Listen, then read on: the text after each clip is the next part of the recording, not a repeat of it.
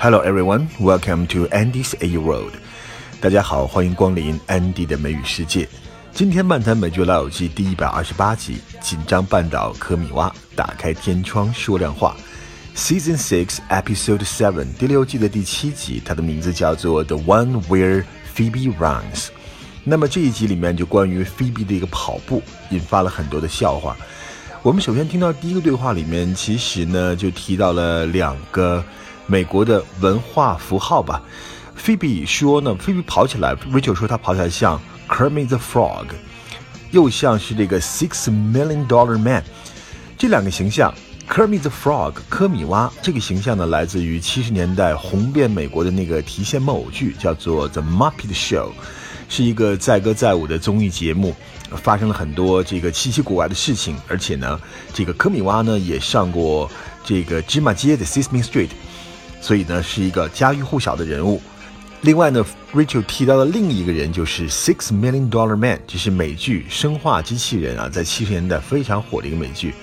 当时很多人喜欢里面的男主角，所以 Ross 就调侃 Monica 说：“Monica 曾经是对于那个男主角，Monica had such a crush on him，have a crush on something。”我觉得这个以前给大家讲过，have a crush on somebody 就是悄悄的喜欢某人，或者我们直接翻译成暗恋某人就好了。Guys, I'm telling you, when she runs, she looks like a cross between Kermit the Frog and the Six Million Dollar Man. Monica had such a crush on him. That she used to kiss his poster every night before she went to bed. Oh, I used to do that too. Did you also have his album, It's Not Easy Being Green? Oh, Moon. So, Phoebe runs weird, huh? 那因为菲比的这个介于科米蛙和 Six Million Dollar Man 之间这个跑步的姿势，让 Rachel 觉得 embarrassing 很不好意思，于是他就不想跟他跑了嘛。所以 Rachel 呢就想了一个借口，他说啊，Monica 把自己给绊倒了，伤到了自己的脚踝。他用的是 trip somebody，Monica tripped me。这个 trip 我们知道名词是当旅程，但是当动词讲的话，trip somebody 或者说 trip up somebody。它就可以表示把某人给绊倒了，也可以说呢，就是引申为扯某人的后腿。Someone must have tripped me up，一定有人给我下绊子，一定有人给我使绊子。Hey, hey, hey! Did Monica trip me? I don't think I can ever run again, ever. Why? Why would you do that? I don't know. Rachel, I'm, I'm sorry that I hurt your ankles. Ankle. We'll see. 那周易呢有了一个新室友，叫做 Jenny，这是一个非常漂亮的女孩。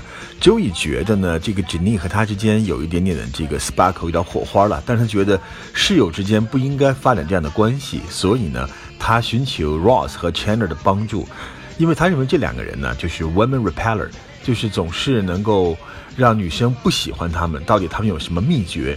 但 Ross 显然不承认。Ross 说：“我都结过三次婚了，I get married three times。”那么九九说：“我承认你 get a rapport going with a woman, but somehow you manage to kill it. Get a rapport with somebody 就是跟谁呢发展出非常默契、非常和睦的关系。Rapport 就是可以表示亲密的关系、和睦的关系。Get a rapport with somebody 与某人关系很和睦、很默契，因为你结过三次婚嘛。”证明呢，你跟女生呢其实是可以刚开始发展出这种和睦的关系，但是呢，你 Ross 最后的结局总是 manage to kill it，总是成功的把这种默契、把这种友好给杀掉了。听到这个话，Ross 当然不开心。Look, I need your help, okay? I have to do something to, to repel this woman. Wait a minute, wait a minute. You guys repel women all the time. Hey, I've been married three times.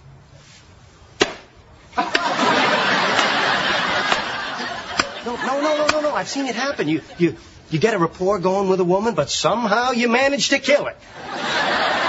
What's your secret? 好，还是关于 Rachel 和 Phoebe 关于跑步那个事情，因为 Rachel 撒谎了嘛，她说她脚踝受伤了，Monica tripped me，最后她决定 come clean to Phoebe，向 Phoebe 坦白。 那他说啊，其实就因为你跑步那个姿势让我觉得 embarrassing。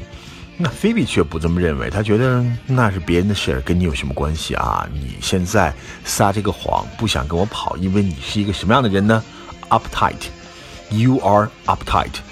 Uptight means nervous，就是那个很紧张、很焦虑啊，甚至就焦虑有点生气的那种感觉，叫 uptight。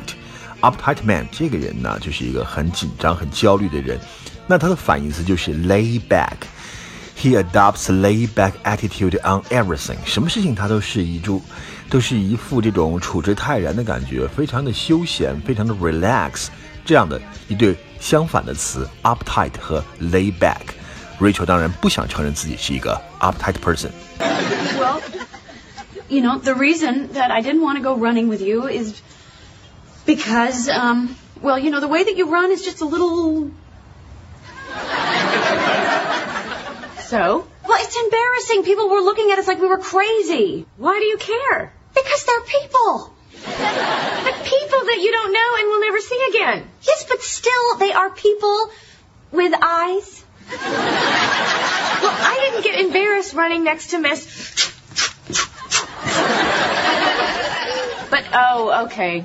No, no, I can see why running with me would be embarrassing to you. Yeah, okay. You're uptight. What? I, I am not uptight. Listen, I am not uptight, man. That's okay, Rachel. I'm not judging you. That's just who you are. Me, I'm more free. You know, I run like I did when I was a kid because it's the only way it's fun. You know? I mean, didn't you ever run so fast you thought your legs were going to fall off? You know, like when you were like running toward the swings or, or running away from Satan.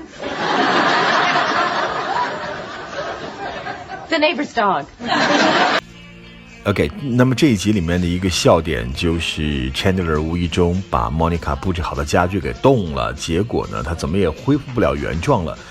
Chandler 和 Ross 忙着收拾房间，以免被 Monica 发现啊，Chandler 动了他的一个摆设。 结果 Monica 突然回来了，两个人就惊慌失措，把门给挡住了。然后 Chandler 说什么呢？We will get everything squared away。这里面我们看到这个短语 squared away，get something squared away，就是把什么东西呢完全摆好、放好、做好准备。Please get things squared away beforehand。请事先把工作做好，get something squared away。No, no, no, no, no, you can't come here. Ro- Ross is naked. What? What? I couldn't say that I was naked because she's allowed to see me naked. Why does anyone have to be naked? Why is Ross naked?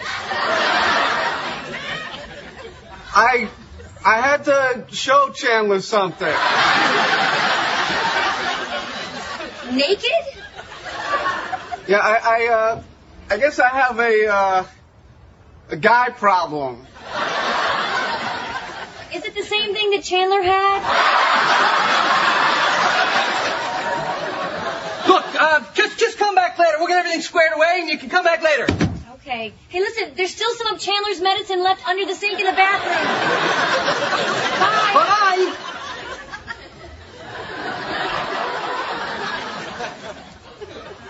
Thank God.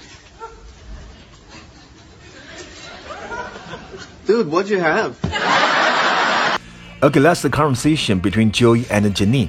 Joey 总是觉得这个 Jenny 对他是有意思，于是呢，他想把这个话呢说开了，说明白了，觉得两个人不可能，以免呢以后再见到面的尴尬。所以他说这个话呢，在讲这种不太好听的话，或者说要跟谁开诚布公的时候，可以说这样一句话：Let's get just this out in the open。Joey 讲了这样一句话：Let's just get this out in the open。Out in the open 就表示呢是公开了啊，摊在这个公众面前。Out in the open，get it out in the open 就是有话直说。